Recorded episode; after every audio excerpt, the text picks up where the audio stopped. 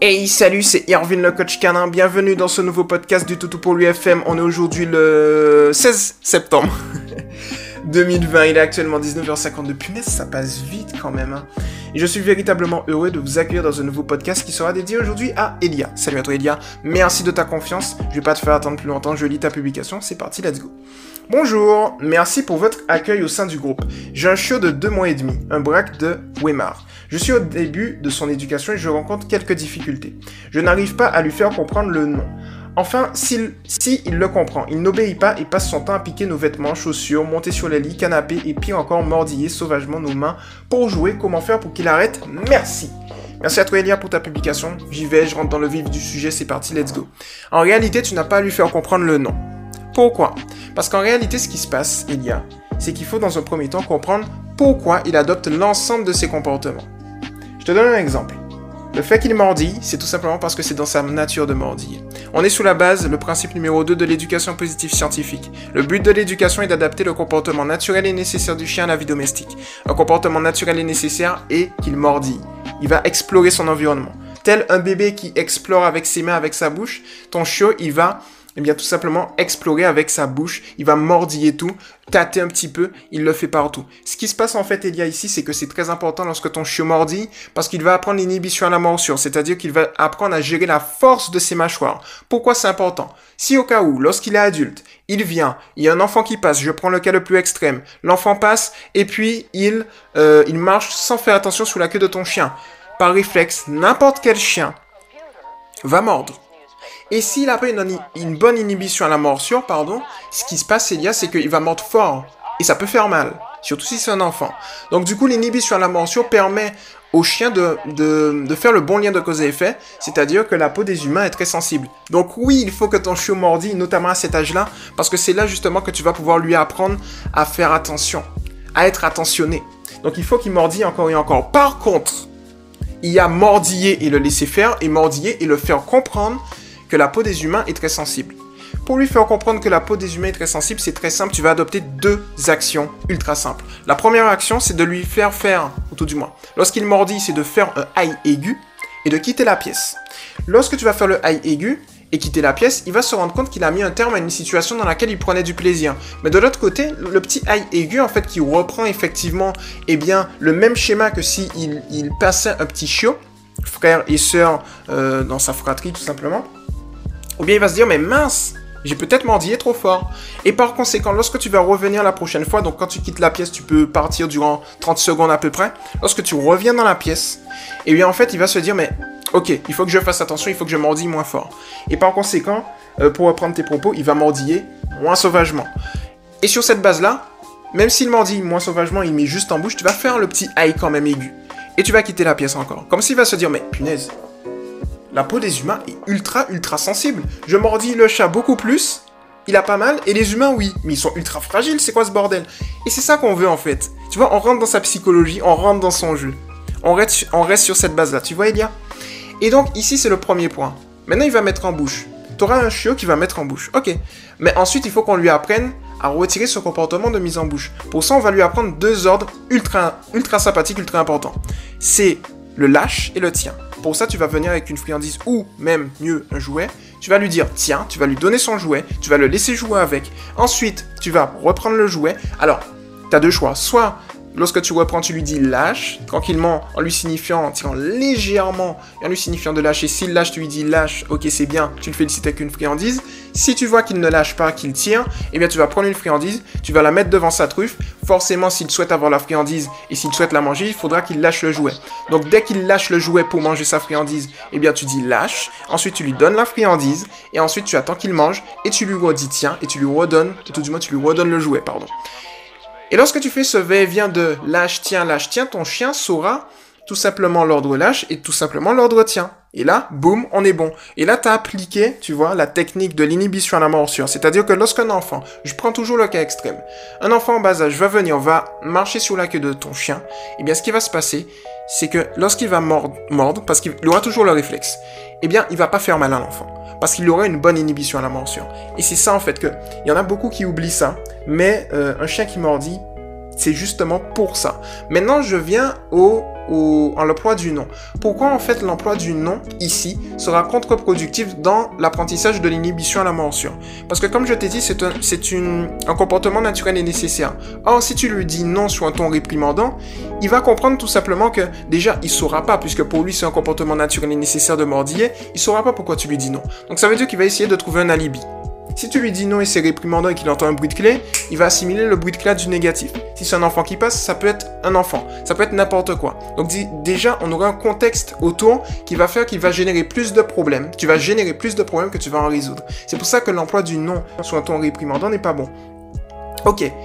Donc du coup, ici aussi, le fait de faire non, eh bien, ça va le couper dans sa lancée de, l'apprentissage de l'inhibition à la mention. Ça veut dire que tu auras un chien qui sera comme une, comme bombe à retardement.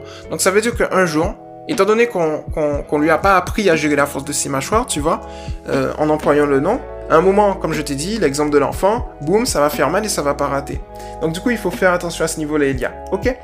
Donc ça, c'est le premier point. Je vais prendre ensuite les autres points et ensuite on va parler de l'apprentissage du nom et comment l'utiliser. Alors, il passe son temps à piquer nos vêtements, chaussures, monter sur les lits, canapé. Pour le fait de monter sur les lits et le canapé, ce que tu peux faire, c'est ce que j'appelle, ce que j'ai créé, un No Dogs Land. C'est comme, le No Man's Land. Le No Man's Land, c'est une zone de non-droit où euh, le chien ou l'humain, pour le coup, si c'est un No Man's Land, ne peut pas aller. Et eh bien pour le chien, c'est la même chose. Le préalable, c'est tout simplement qu'il apprenne euh, le haut panier. Je t'explique le processus. Donc tu vas lui apprendre le, haut panier, c'est-à-dire que tu, en gros, tu vas le guider avec une friandise vers son panier, tu vas lui demander de s'asseoir, tu lui donnes la friandise, et progressivement, tu vas retirer la friandise et tu vas le guider en le leurrant avec la main, tout en lui disant au panier hein, dans le processus, et petit à petit, tu vas lui dire au panier à une certaine distance. En fait, ce qui va se passer, c'est que le No Dogs Land, autour de ton canapé ou autour de ton lit, tu vas tout simplement mettre une distance de 1 mètre. Dès qu'il arrive dans cette zone de 1 mètre, tu vas lui dire Hey, au panier. Et par conséquent, lorsque tu vas faire ce processus, et lorsqu'il ira dans son panier, tu vas le féliciter à chaque fois, eh bien en fait, il va se dire, mais lorsque je suis à l'extérieur de cette zone-là, au niveau du lit et du canapé, je n'ai aucune chose.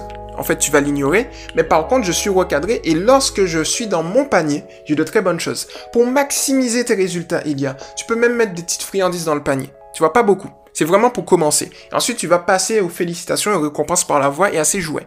Meilleure récompense du monde. Et donc, par conséquent et avec la pratique, il va progressivement respecter ton lit, ton canapé, voilà, voilà. Tu peux faire également autre chose au niveau du canapé et du lit. Tu peux lui, tu peux lui apprendre. Euh, j'ai eu un petit sourire, c'est pour ça que j'ai fait un, petit temps de silence. J'aime bien cette technique. Tu peux lui apprendre à monter sur le canapé et à descendre du canapé. Pour ça, c'est tout simple. Tu vas tout simplement, lorsqu'il est sous le canapé, lui dire, ben, il est déjà dessus, donc tu vas te munir d'une friandise et tu vas lui dire, tu vas le guider, tu vas lui dire descends, et lorsqu'il descend, tu lui dis descends encore, et lorsqu'il est descendu, tu lui donnes la friandise, et ensuite tu lui dis monte. Donc tu vas venir avec un jouet, une friandise, tu vas lui dire monte. Et ensuite, tu vas le féliciter, et tu vas lui dire descends. Puis progressivement, lorsqu'il va monter, tu vas plus le féliciter, tu vas l'ignorer. Par contre, lorsqu'il va descendre, tu vas le féliciter, tu vas lui donner toute ton attention. Et là, en fait, tu vas contrebalancer, ou tout du moins pas contrebalancer. Optimiser, c'est meilleur comme terme. Tu vas optimiser en le félicitant à chaque fois qu'il est hors du canapé et hors du lit. Et là, il va se dire, mais ok, lorsque je suis hors du canapé et hors du lit, j'ai de très bonnes choses. Lorsque je suis sur le canapé et sur le lit, ben elle me donne rien en fait. Et boum, on est sur une très très très bonne base ici, Elia. Ok? Donc on va déjà faire ça. Ensuite, on va optimiser encore plus, Elia. Comment? En faisant une gestion optimale de son énergie, c'est-à-dire que tu vas augmenter l'intensité de son énergie lors des promenades et à la maison. Donc il a deux mois et demi ici. Lors des promenades, on est sur 10 à 15 minutes. Ce que je te conseille de faire, c'est à la maison surtout. Euh, tout simplement faire des séances de jeu avec lui où tu vas jouer euh, à travers des jeux intelligents, des tapis de fouilles, des éléments qui vont lui permettre de se dépenser mentalement. Il y a le fameux Trixie, le jeu Trixie, T-R-I-X, oh là, un, T-R-I-X-I-E. C'est un jeu de, un jeu intelligent, tu mets des friandises et le chiot ou le chien il récupère et comme ça il se dépense mentalement. La dépense mentale est tout aussi efficace que la dépense physique et ça c'est véritablement un avantage. Donc tu peux utiliser ça, le tapis de fouille c'est un tapis où tu mets des friandises et ou c'est repas, hein, c'est encore mieux, pas forcément des friandises, hein, le repas. En sachant que je conseille lorsque vous utilisez, hein, toutes celles et ceux qui m'écoutent des friandises, retirez les, les portions de friandises des repas quotidiens de vos chiens. Comme ça, ça permet d'équilibrer. Vous voyez, si vous donnez 10 friandises, eh ben c'est 10 croquettes en moins, par exemple. Donc du coup, on, est, on est sur cette base-là. Tu peux également euh, jouer avec lui, faire des tricks, assis, pas bouger, fais le mort, etc. Euh, en promenade, tu peux faire également la même chose, c'est-à-dire des petits, euh, des petits tips, des petits tricks, pardon, que tu peux établir aussi. Et puis, je te conseille de faire le prélude éducatif assis ultra efficace, c'est-à-dire dès que tu souhaites lui donner quelque chose, demande-lui de s'asseoir dès qu'il est assis, tu le félicites par la voix, par les caresses, et puis on, dit bon, et puis on est bon, pardon. Hum, Qu'est-ce qu'on a d'autre?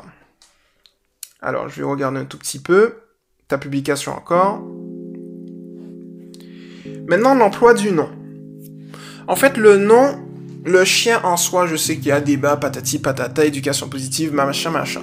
Ce qui est vrai, c'est qu'on a des éducateurs positifs sectaires, que j'appelle comme ça, qui disent que le nom n'est pas employé. Euh, moi, je vais mettre tout le monde d'accord, le nom est employé en éducation positive. Par contre, ce qui n'est pas employé, c'est un timbre de voix ultra négatif, autoritaire, c'est pas employé. Le nom en soi, c'est un mot. Ça veut dire que le chien, il ne connaît pas les mots. Ce qu'il sait, c'est le mot qu'il va adapter à une intensité, à une énergie, soit négative, soit positive.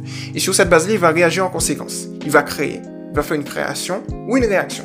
Une réaction soit négative ou une, réaction soit positive. Encore mieux, il va faire une création positive. C'est-à-dire qu'il va être dans un processus où il va créer, il va se dire tiens, ça c'est pas mal, ensuite il va créer de nouveaux éléments qui vont satisfaire le référent affectif et on est sur un cercle vertueux. vertueux. Bon, sur cette base-là, ça veut dire, en gros, que si on, félicite un chien en lui disant méchant chien, mais sur un timbre de voix positif, le chien sera content.